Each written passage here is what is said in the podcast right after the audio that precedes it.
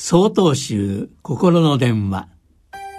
今週は「花祭りはつながり」と題して千葉県東光寺松葉雄禅さんの話です。4月8日はお釈迦様がお生まれになられた日です。この日は花祭りといってお釈迦様の生まれたばかりの姿をかたどった像。誕生物に甘茶をかける行事が全国のお寺で行われています。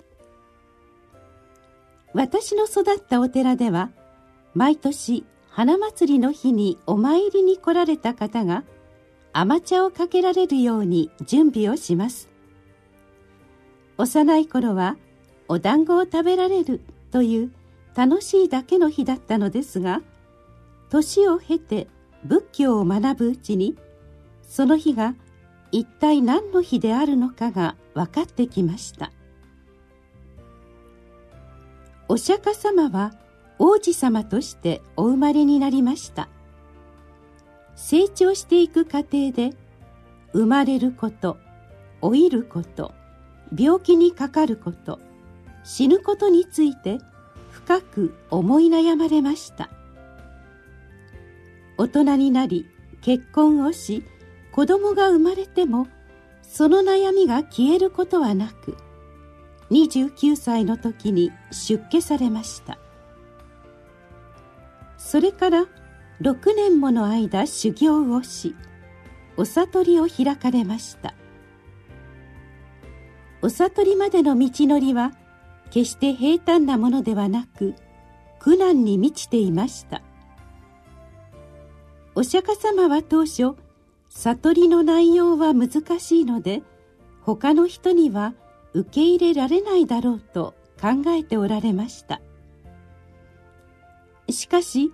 理解してくれる人々がいることを信じて教えを伝えることに一生涯を費やされたのです。そうした努力のおかげでたくさんのお弟子さんたちが育ち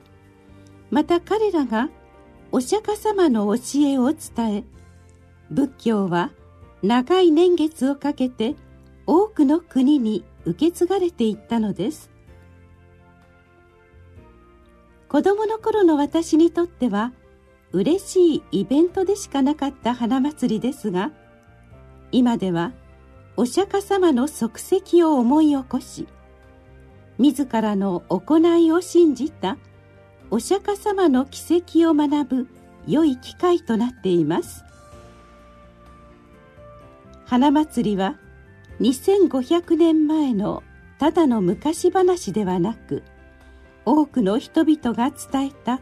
仏教の教えへの道しるべとして現代に伝わっています。